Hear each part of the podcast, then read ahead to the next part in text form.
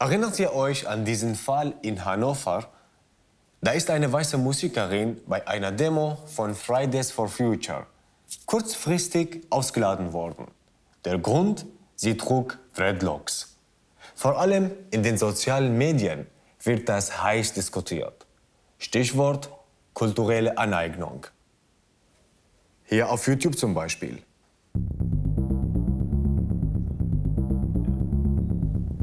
Oder auf Instagram.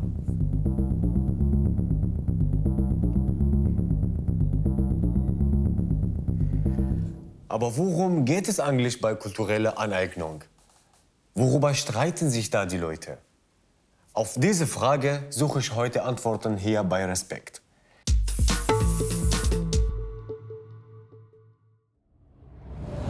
Wenn Mitglieder einer Mehrheitsgruppe sich an der Kultur einer Minderheit bedienen, um davon zu profitieren, nennt man das kulturelle Aneignung. Wenn sie also so tun, als gehörte diese Kultur ihnen. Zum Beispiel, wenn ein Model einen indigenen Kopfschmuck trägt, um besonders trendy zu wirken. Kulturelle Aneignung ist für die betroffene Minderheit verletzend, weil ihre Kultur benutzt wird, ohne ihre Erlaubnis und ohne ihr Einverständnis. Seit der Kolonialisierung bedienen sich weiße Menschen am Eigentum von schwarzen und indigenen Menschen und haben dabei viel Geld mit angeeigneten Gegenständen aus anderen Kulturen verdient. Ob mit Bodenschätzen, Kunst oder anderen Objekten. Bis heute, so die Kritik, herrscht dieses einseitige Machtgefälle vor. Eine dominante weiße Mehrheitsgesellschaft übernimmt von einer kleinen und ausgegrenzten Gruppe Dinge wie Musik, Tanzstile, Kochrezepte oder Kleidungsstücke, verdient damit viel Geld oder wird berühmt, während die Ursprungskultur leer ausgeht. Ein berühmtes Beispiel von vielen, Elvis Presley. Ihm wird vorgeworfen, sich schwarze Musik angeeignet zu haben und dadurch berühmt und reich geworden zu sein, während die wirklichen Urheber dieser Musik keinen Cent damit verdient und in Armut gelebt haben. Neben Ausbeutung spielt bei kultureller Aneignung häufig auch Respektlosigkeit eine Rolle. Denn manchmal macht sich die mächtigere Gruppe sogar über Traditionen und Bräuche der ausgegrenzten Gruppe lustig oder verwendet rassistische Klischees, wie beim Blackfacing. Bei einer kulturellen Aneignung findet kein kultureller Austausch auf Augenhöhe statt. Stattdessen nimmt sich jemand etwas, das ihm gar nicht gehört ohne zu fragen und ohne die dazugehörigen Bürden einer ausgegrenzten Minderheit wie Rassismus oder Diskriminierung zu tragen. Was macht das mit den Menschen, die von so einer kulturellen Aneignung betroffen sind? Wie geht's denen damit? Um das herauszufinden, treffe ich nun Segen Michael. Sie ist Moderatorin, Kulturmanagerin und Beraterin für diskriminierungssensible Medieninhalte. Hi Segen. Hallo. Dreadlocks. Auf einem weißen Kopf. Geht das für dich? Mhm. Also für mich persönlich nicht. Ich finde einfach, dass es nicht in Ordnung ist, dass erstens auch einfach ähm, hinter, der, hinter Rastas oder wie weiße Leute es nennen, Dreadlocks, ähm, eine Religion steht, auch wenn das mittlerweile nicht mehr so geführt wird sozusagen von vielen Leuten, die das übernehmen. Und gleichzeitig ähm, wird ein bestimmtes Image hervorgehoben von Leuten, die Rastas tragen, dass sie vielleicht kiffen, dass sie sich so und so verhalten, dass ähm, sie sich ja mit einem alternativen Lebensstil identifizieren wollen und damit auch alle schwarzen Menschen zu diesem Lebensstil sozusagen rüberziehen. Interessant.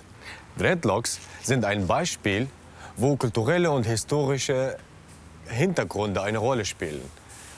Aber davon gibt es noch mehr. Schaut mal.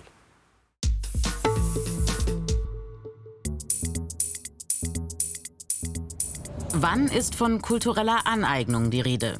Hier ein paar Beispiele. Dreadlocks. Diese Art, die Haare zu tragen, steht in Zusammenhang mit der Rastafari-Bewegung, einer religiös geprägten Befreiungsbewegung von schwarzen Jamaikanern.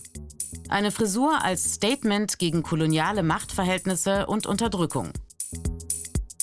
Weiße Menschen, die Dreadlocks tragen, haben diese Diskriminierung aber nicht erfahren. Wird also ein Symbol des Kampfes gegen Unterdrückung ein bloßer Modegag?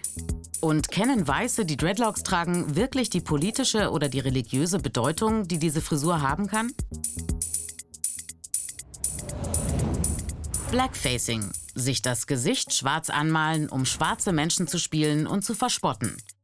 In amerikanischen Shows des 18. und 19. Jahrhunderts, den sogenannten Minstrel-Shows, belustigte das ein weißes Publikum. Gute Geschäfte auf Kosten der Schwarzen. Schwarz sein als Kostüm?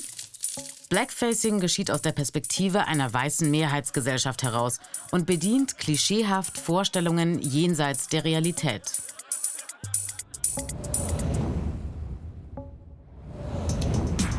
Hip-Hop ist aus der Lebenswelt schwarzer Menschen hervorgegangen. Musik und Texte, Ausdruck von Rebellion gegen Diskriminierung und Benachteiligung. Wenn weiße MusikerInnen mit Hip-Hop Geld machen, sehen das viele als Profitmacher auf Kosten schwarzer Menschen. Ein Vorwurf, der früher übrigens auch schon Elvis Presley gemacht wurde und heute Billie Eilish. Ein weiß dominiertes Musikbusiness, das sich schwarzer Kultur bedient.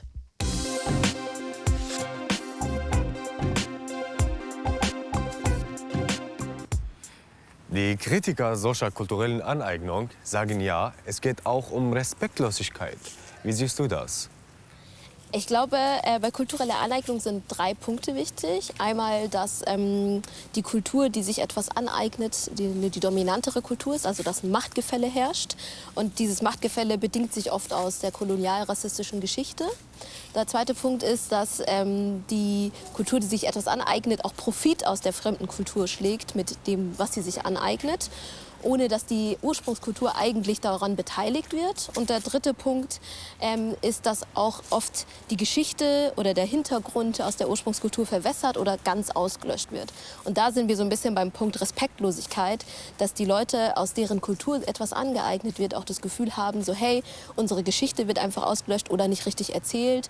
Und etwas, was bei uns diese Wichtigkeit hat, wird sich einfach genommen und ganz anders dargestellt oder ganz anders verwendet und dann auch noch Profit daraus geschlagen, ohne dass wir daran daran beteiligt werden.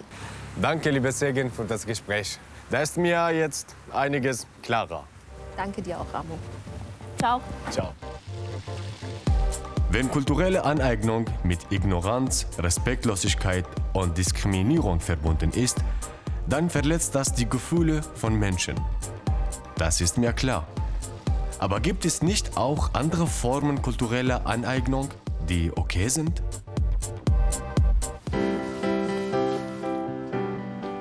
Beim Thema kulturelle Aneignung sind ja inzwischen viele verunsichert. Was darf man sagen, was nicht? Was darf man tun, was nicht? Gibt es da irgendwelche Tipps? Genau das will ich nun von meinem nächsten Gesprächspartner wissen. Von Jens Balzer. Er ist Popkritiker und Autor. Hallo, Herr Balzer. Hallo, schönen guten Tag. Guten Tag. Schön, dass Sie sich Zeit genommen haben. Ja, danke. Gibt es auch sowas wie eine gute, eine schlechte Aneignung?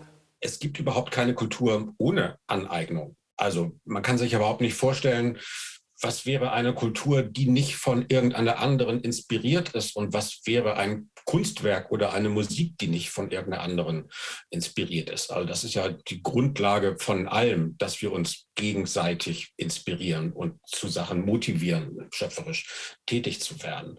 Die Frage ist ja nur, wo äh, Aneignungen Machtverhältnisse ausdrücken, wo Aneignungen diskriminierend sind.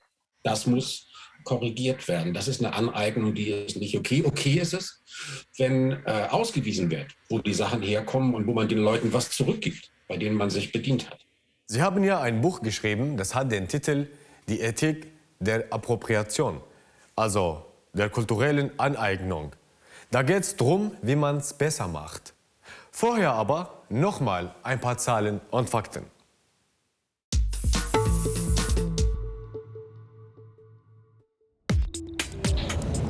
Die Debatte über kulturelle Aneignung hat ihren Ursprung in den USA. Dort wird das Thema schon seit gut 40 Jahren von Soziologinnen und Kulturwissenschaftlerinnen untersucht. Außerdem wirken auch die schwarze Bürgerrechtsbewegung und die Black Lives Matter-Debatte mit hinein. Inzwischen diskutiert eine breite Öffentlichkeit international über Cultural Appropriation. Kulturelle Aneignung erkennen ist das eine, aber wie sie unterbinden, Mexiko will als erstes Land weltweit kulturelle Aneignung unter Strafe stellen. Anlass? Traditionelle Webmuster der indigenen Bevölkerung wurden von westlichen Modelabels einfach ungefragt übernommen. Ornamente, die für die Indigenen, also die Urbevölkerung, eine symbolische und religiöse Bedeutung haben. Mexiko will nun hohe Geld- und mehrjährige Haftstrafen für solche Plagiate, also das Kopieren ohne Erlaubnis, verhängen. Übrigens werden durch eine 2007 verabschiedete Charta der Vereinten Nationen die Rechte indigener Völker besonders geschützt.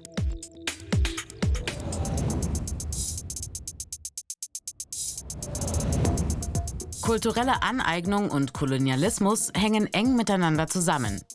Die UNESCO hat bereits 1970 ein Übereinkommen verabschiedet, das die unzulässige Einfuhr, Ausfuhr und Übereignung von Kulturgut verbietet und das nationale Erbe des jeweiligen Ursprungslandes schützt.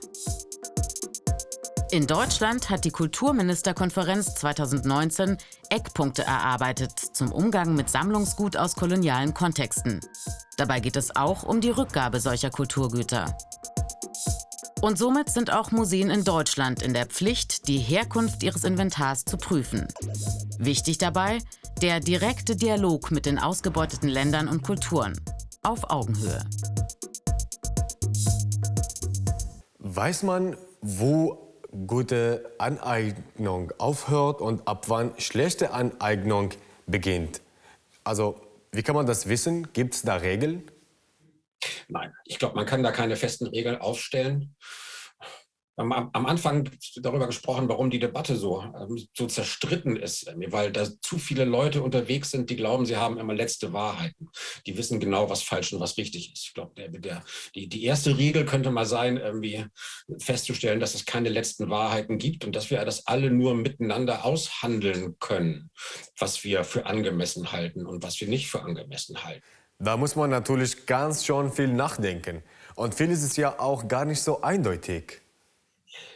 Ja, aber das ist ja immer so im Leben, oder? Und ich finde, ich finde es auch, das, was man aus dieser Debatte lernen kann, ist, dass die Sachen noch viel weniger eindeutig sind, als wir das manchmal glauben. Und das kann man am besten herauskriegen, indem man darüber redet und indem man vielleicht sensibler für Perspektiven anderer Menschen auf die eigene Kultur und auf ihre eigene Kultur wird. Und ich glaube, ein bisschen mehr Sensibilität und ein bisschen mehr Respekt im Umgang miteinander würde uns ja allen ohnehin vielleicht ganz gut tun. Herr Balzer, das war mir sehr hilfreich. Ich bedanke mich dafür.